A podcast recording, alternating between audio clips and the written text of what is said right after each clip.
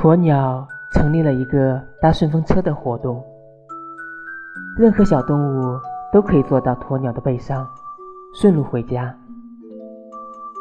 有一天，在送完所有的小动物后，他发现背上还有一只小蜗牛。